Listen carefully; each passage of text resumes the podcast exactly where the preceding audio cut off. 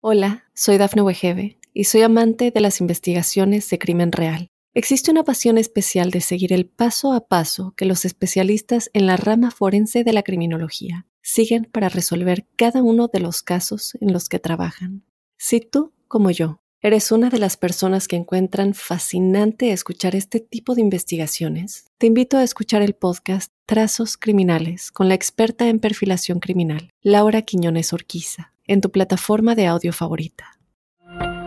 Óyenos audio. Advertencia. El siguiente episodio tiene contenido que puede molestar la sensibilidad de algunas personas. Bienvenidos a Pasión que Mata.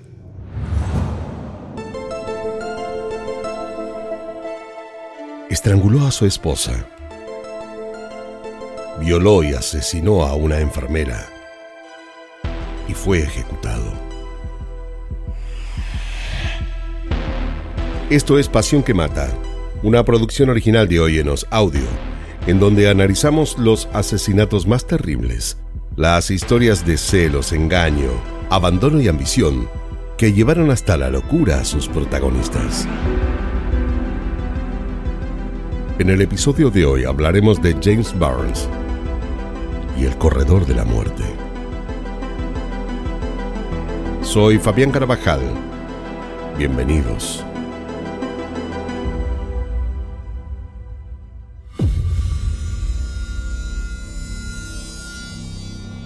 Que no tengo remordimientos. Si no tienen más preguntas, quisiera decir que solo quiero ser ejecutado cuanto antes. Dijo James Burns. Eran las seis de la tarde en la prisión estatal de Florida, en el condado de Bradford, y Burns dejaría de existir. Había rechazado la presentación de apelaciones, dejando en claro su absoluta disposición a recibir la pena máxima, la tan temida pena de muerte. El gobernador, Ron DeSantis, el 22 de junio fue quien lo sentenció, y el juez a cargo del condado de Brevard, Steve Anderson, quien aseveró que Barnes había desestimado todos los procedimientos posteriores a la condena, queriendo ser ejecutado. Estaba decidido a morir, dijo. Burns ya no era el hombre de antes. Estaba calvo y con mucho sobrepeso. Su cara ya no transmitía nada, tampoco parecía abatido, más bien estaba complacido con su condena y ansiaba morir cuanto antes. Solo debía esperar. Y eso era lo que hacía.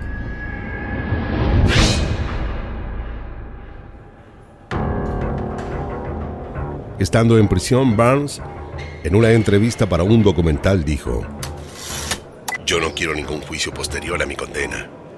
Acepto la responsabilidad de mis acciones y lo único que espero es que se procese cuanto antes a mi ejecución, sin la más mínima demora. El 9 de enero de 1998, Burns se declaró culpable de asesinar a su ex esposa Linda. Estando en prisión, su vida era solitaria, pero pese a ello, se había unido a otros reclusos con quienes se habían convertido al Islam. Ahora él era un ferviente religioso. Sus días transcurrían entre la lectura, el aprendizaje y la oración, en el medio de los ruidos propios de la cárcel, las protestas de otros reclusos, las caminatas en el patio y las noches vacías de sentido en la soledad de su celda. Un día como todos, luego de practicar el ayuno de Ramadán, Barnes fue que decidió enviarle una carta al asistente del fiscal, confesándole otro crimen que él mismo había cometido. Fue sumamente gráfico y específico, y aquel crimen que había quedado sin resolver se reabrió inmediatamente.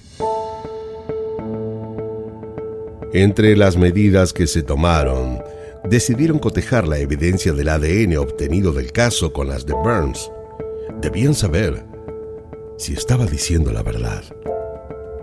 Y luego de unas semanas se comprobó que efectivamente eran las mismas. Burns la había asesinado. Ya no era una, sino dos mujeres. En su momento, Barnes fue llamado a declarar por este crimen, pero se había negado a hablar con las autoridades del caso y lo cierto es que no existían elementos para acusarlo directamente y no se pudieron presentar cargos en su contra, por lo que él había quedado en libertad. Recién luego de las pruebas de ADN y su confesión, se pudo presentar una acusación formal y fue sentenciado a cadena perpetua sin posibilidad de libertad condicional. Barnes en la carta dijo que lo que más quería era limpiar su conciencia. Y por ese motivo es que había decidido confesarse. Yo la asesiné. No quise que hubiera testigos ni dejar rastros. Pensé que igualmente me encontrarían, pero ahora ya ha pasado el tiempo y necesito que sepan que fui yo responsable. Necesito sanar mi alma. Había escrito. Su crimen había sido perfecto y de no haber sido por su confesión, jamás lo hubieran encontrado como responsable. Ahora Burns Cargaba con dos asesinatos y la pena de muerte fue lo que la justicia le otorgó. También admitió haber asesinado a dos personas más, pero que nunca enfrentaría a la justicia por ellas porque moriría antes. Y eso fue exactamente lo que ocurrió. Sé que solo quieren matarme y que no investigarán ni les importa quiénes fueron las otras víctimas. Y para mí está bien así. Ya tengo bastante. Dijo. La noche antes de su ejecución, le preguntaron qué era lo que quería de cenar. Es el beneficio que se le da a todos los reclusos en una situación como la de él. Pero Barnes decidió no hacerlo se quedó solo en ayuno en su celda, esperando tranquilo al otro día, su día final. A la mañana siguiente se levantó como todos los días. Se quedó en silencio sentado mientras oraba. Pasado el mediodía lo fueron a buscar a su celda. Varios oficiales lo escoltaron por un largo pasillo hasta la sala donde se llevaría a cabo su ejecución. Abrieron la puerta y Burns miró hacia todos lados. Era un lugar frío, inhóspito. No había prácticamente nada. Los oficiales le pidieron que se recueste sobre una camilla de manos y piernas.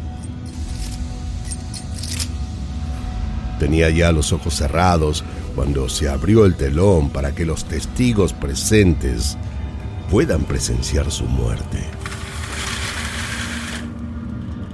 Los oficiales le hicieron unas preguntas. Querían saber si él tenía algo que decir como declaración final. Pero Burns no se movió. Tampoco dijo nada. Solo respiró de un modo más profundo, como si dentro de él saliera una bocanada de alivio. Luego le inyectaron una cantidad letal de varios medicamentos combinados. Al principio sintió una pérdida del conocimiento. Luego, una parálisis respiratoria. Lo que siguió fue un paro cardíaco y a los minutos ya estaba muerto.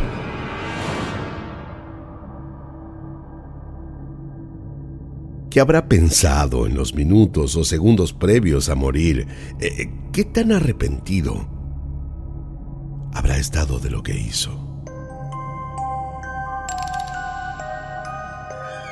Esa fue la quinta ejecución que se consumó en Florida en ese año y la número 103 desde que en 1976 se restableció la pena capital en el estado. Se calcula que unos 300 presos están hoy por hoy en lo que se conoce como el corredor de la muerte.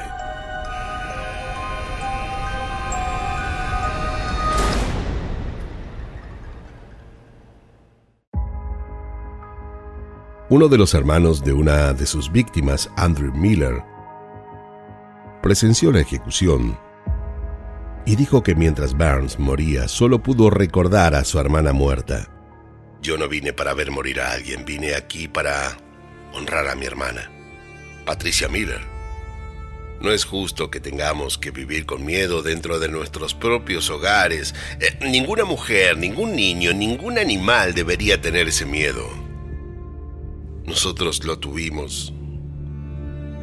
Y eso vivirá para siempre en nuestros corazones, dijo. Verlo morir eh, no me devolverá a mi hermana Solo sé que se hizo justicia.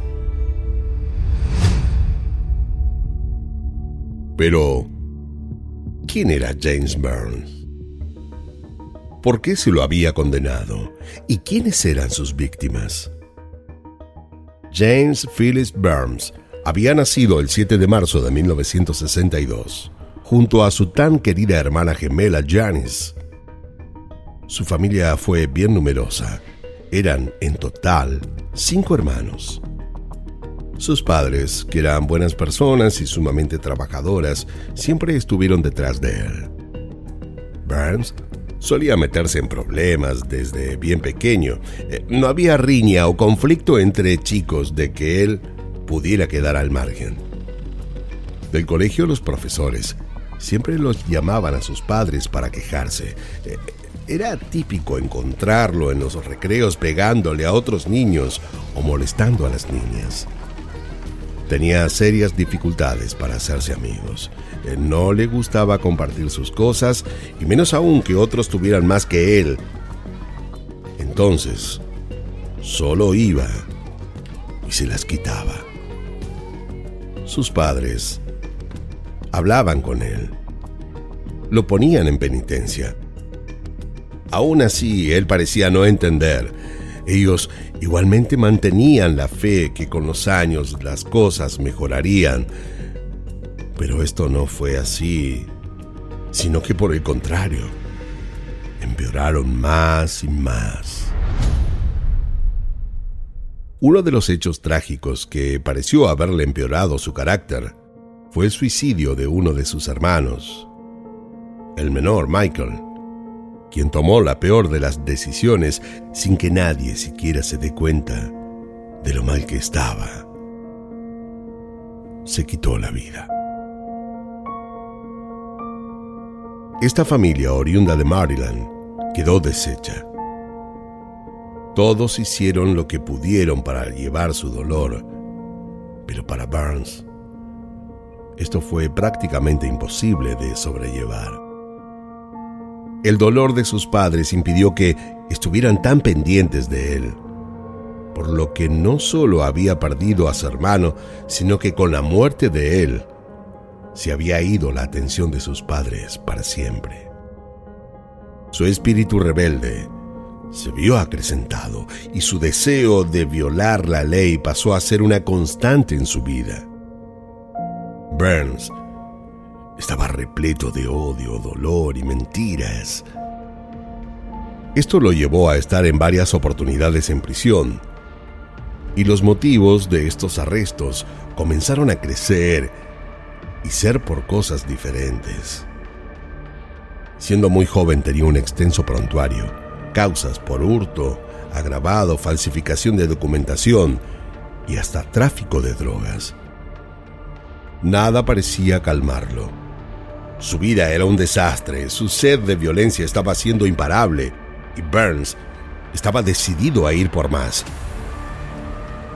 Preso de los deseos más aberrantes, su vida adulta siguió envuelta en problemas. Cuando ya estaba por tocar fondo, algo pareció poder aplacarlo. Y fue cuando conoció a Linda. Ella era una mujer sociable, inteligente, trabajadora. Y en Burns vio a un pobre niño asustado del que rápidamente se enamoró por completo. Al cabo de un tiempo la pareja feliz decidió dar un paso más y se casaron.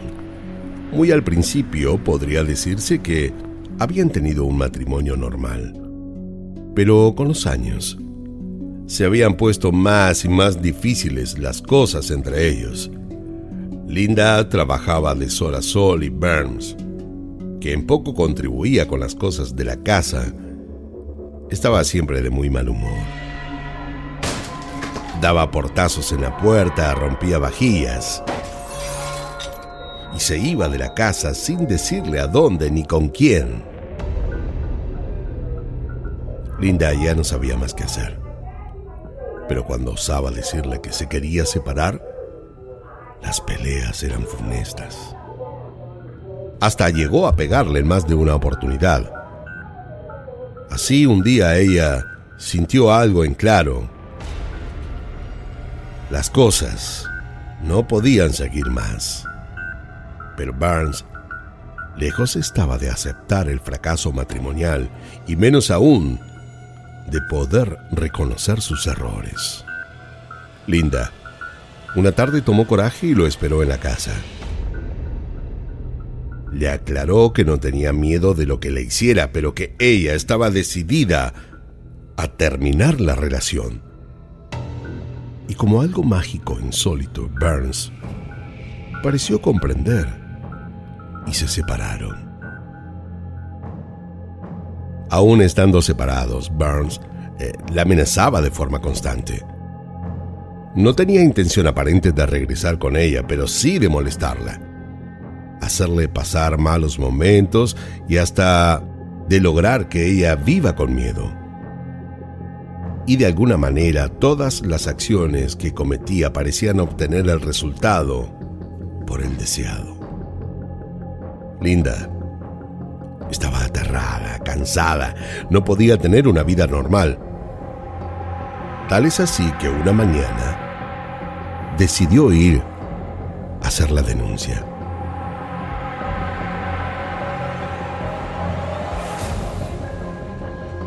Tenía muestras más que suficientes de cómo era el comportamiento de él para con ella. Entró a la comisaría y pidió de hablar con los oficiales. Una mujer la condujo hasta una de las oficinas que estaban vacías y le pidió que tome asiento mientras le tomaba la denuncia. Ella demostró que le había pegado, que le dejaba mensajes insultándola y hasta de que se le aparecía en la puerta de su casa para asustarla. La justicia entonces no tardó en fallar a favor de Linda y Burns, no tuvo más remedio que acatar una orden de alejamiento. Pero lejos de que esto logre calmar a Burns, pareció enfurecerlo aún más. Ella se había atrevido a denunciarlo, sabiendo de todos los problemas legales que aún pesaban en su contra. Él estaba decidido a que las cosas no quedarían así, y continuó molestándola aún más. Linda sabía que Burns andaba en cosas raras. Suponía que el dinero que él manejaba no era muy bien ganado, pero no estaba del todo segura, por lo que decidió averiguar un poco más. Intentó hablar con amigos y conocidos de Burns. Eh, nadie dijo mucho hasta que al final logró la información que buscaba. Burns su ex esposo estaba involucrado con el tráfico de drogas Esto sería con lo que ella podría amenazarlo para que la deje en paz. Si él seguía molestándola de forma permanente, ella se vería obligada a denunciarlo. Linda estaba segura que con esto lo asustaría. Él no quería volver a ir a la cárcel y ambos tendrían la paz que buscaban. Solo debía esperar que él la llame como solía hacerlo para maltratarla o hacerle algún tipo de reproche.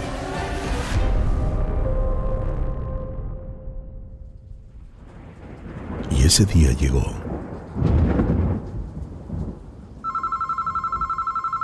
Sonó el teléfono. Y era él. Linda atendió decidida a amenazarlo. no importa lo que hagas con tu vida, pero quiero que sepas que sé que estás en temas de drogas. Si me sigues molestando, si sigues sin respetar la perimetral otorgada por el juez, voy a ir a contar todo lo que sea a la policía, así que te ruego que tengas cuidado. Dicho esto, cortó. Burns quedó en shock. Sabía que ella sería capaz de hacerlo. Sintió que quería destruirlo. Entonces, él decidió hacer algo antes.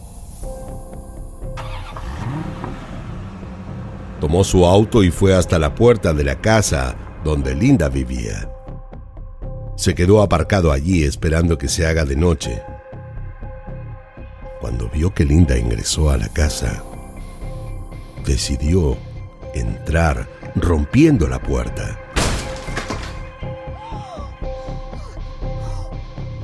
Su manera de entrar fue violenta, pero aún peores fueron sus modos. Linda no entendía qué estaba sucediendo. ¿Cómo se había atrevido a entrar así? Lejos de haberlo asustado con la amenaza de denunciarlo, parecía haber logrado el efecto contrario. Él estaba más enfurecido. Burns no estaba dispuesto a recibir ni órdenes ni amenazas de nadie, y menos aún de ella. Discutieron. Ella, en un momento temió por su vida e intentó recular. Decir que no era lo que ella había dicho. Quiso calmar las aguas, pero ya él estaba decidido a matarla. Ya era tarde. Burns la tomó por el cuello. Forcejearon. Linda le dio empujones. Eh, le tiró del pelo, pero no logró sacárselo de encima. Y él solo apretó más fuerte de su cuello. Y la estranguló.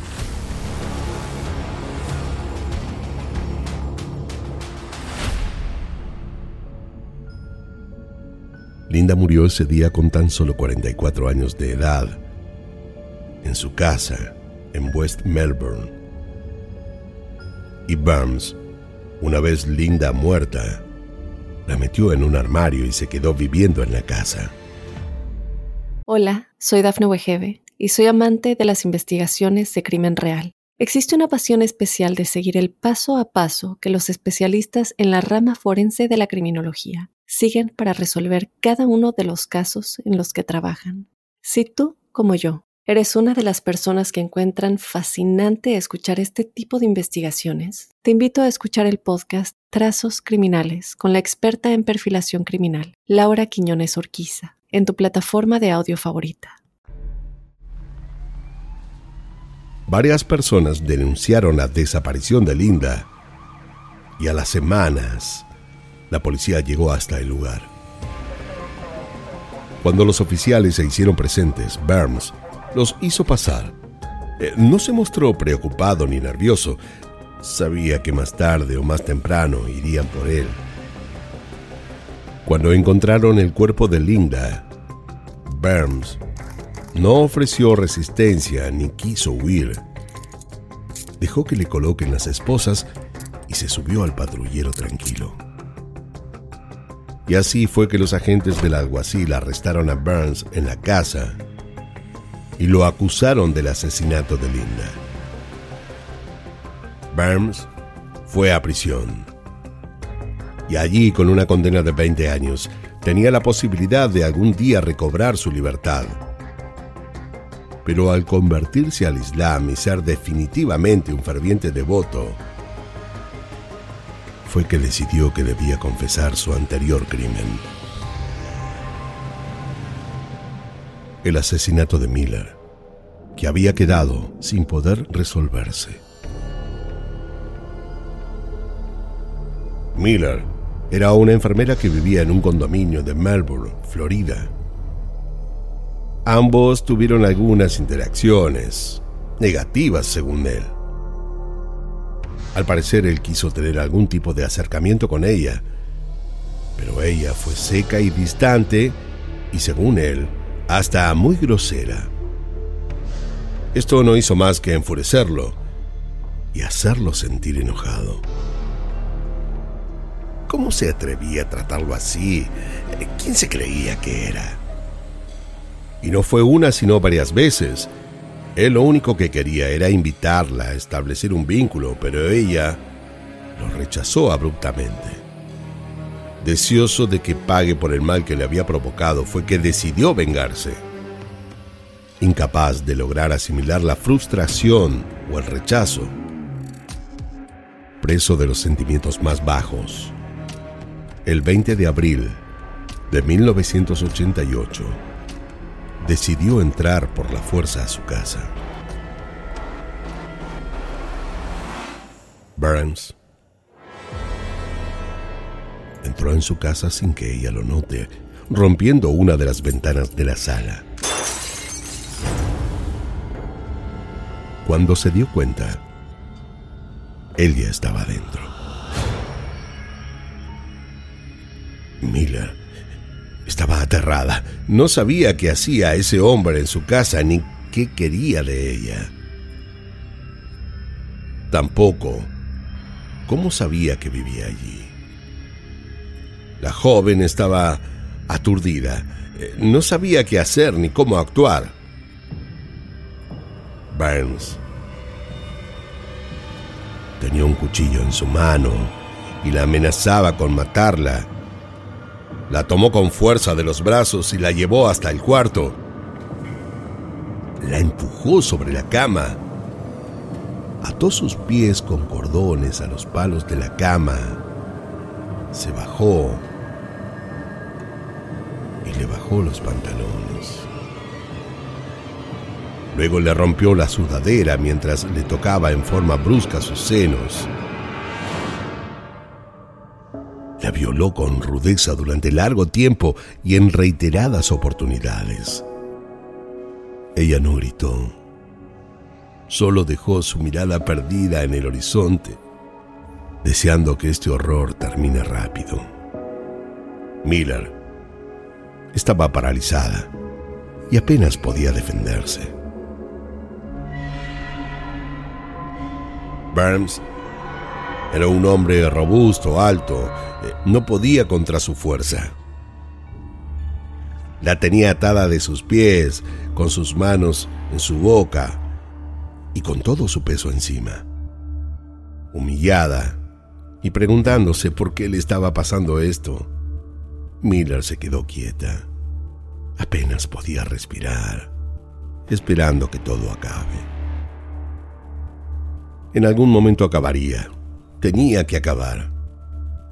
Cuando él terminó y se cansó de violarla, fue que se dio cuenta que debía hacer algo. Ella había visto su rostro, lo reconocería. No podía dejarla allí. Ella seguramente lo denunciaría. Ella vio la intención en su rostro y como pudo le intentó explicar que, que no haría nada, que no entendía, que no tenga miedo, que ella sería incapaz de ir a la policía. Pero Burns no le creyó. Y allí fue que decidió que debía asesinarla. La mirada de Miller era de la más absoluta desolación. ¿Qué podía hacer? Eh, no podía moverse, no podía gritar, solo quedarse quieta, hacerle caso y esperar. Él se quedó sentado al borde de la cama pensando. Minutos, que para ella fueron horas. Y al cabo de un rato, Burns la tomó por el cuello e intentó estrangularla, pero Miller, esta vez, se resistió, eh, no quería morir, y con las pocas fuerzas que le quedaban en su cuerpo, le dio batalla. Él, al ver que así no podría lograr su objetivo, tomó un martillo que vio sobre una pequeña mesada y decidió darle un feroz golpe en la cabeza y así matarla.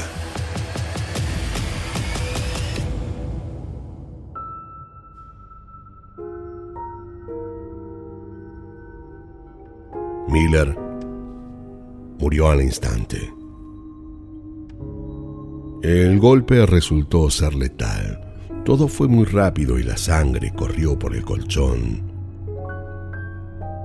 Burns, lejos de darse cuenta de lo que había hecho, en lo único que pensaba era en que él no iría a prisión. Entonces fue hasta la cocina, tomó unas botellas de alcohol que encontró en la alacena, un encendedor y volvió al cuarto. Mila continuaba ahí tiesa, muerta. La observó unos minutos Lejos de sentir pena, aún sentía deseo por ella. Pero no tenía tiempo para hacer nada más. Eh, roció la cama, a ella la prendió fuego y se marchó rápido.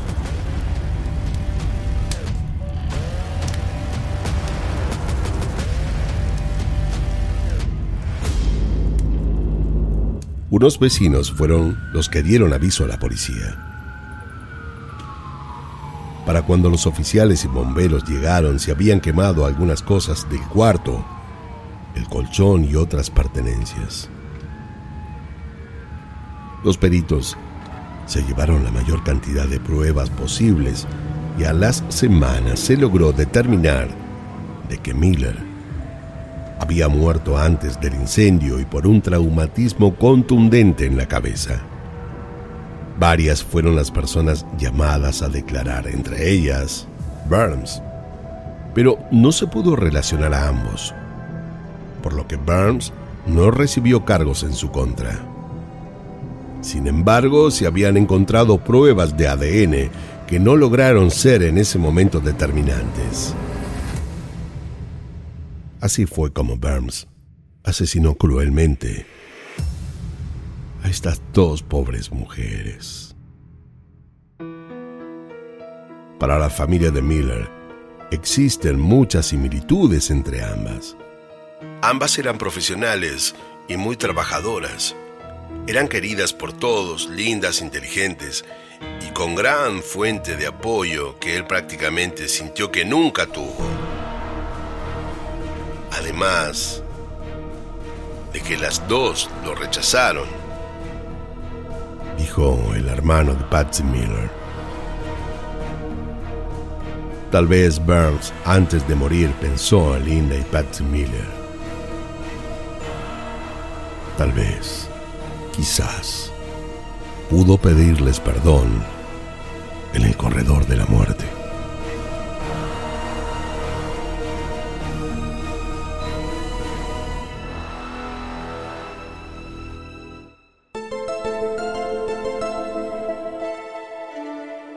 Esto fue Pasión que Mata, una producción original de Óyenos Audio. No olviden suscribirse y calificarnos en todas las aplicaciones de podcast. Soy Fabián Carabajal y nos escucharemos en el próximo episodio, en donde como siempre descubriremos cómo la obsesión puede confundirse con amor cuando en realidad llega a ser una pasión que mata.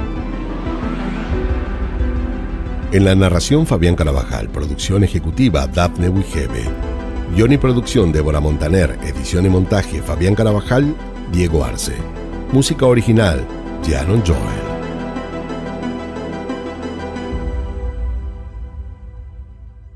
Hola, soy Dafne Wegebe y soy amante de las investigaciones de crimen real. Existe una pasión especial de seguir el paso a paso que los especialistas en la rama forense de la criminología siguen para resolver cada uno de los casos en los que trabajan. Si tú, como yo, eres una de las personas que encuentran fascinante escuchar este tipo de investigaciones, te invito a escuchar el podcast Trazos Criminales con la experta en perfilación criminal, Laura Quiñones Orquiza en tu plataforma de audio favorita. Hola, soy Dafne Wegebe y soy amante de las investigaciones de crimen real. Existe una pasión especial de seguir el paso a paso que los especialistas en la rama forense de la criminología siguen para resolver cada uno de los casos en los que trabajan. Si tú, como yo, ¿Eres una de las personas que encuentran fascinante escuchar este tipo de investigaciones? Te invito a escuchar el podcast Trazos Criminales con la experta en perfilación criminal, Laura Quiñones Orquiza, en tu plataforma de audio favorita.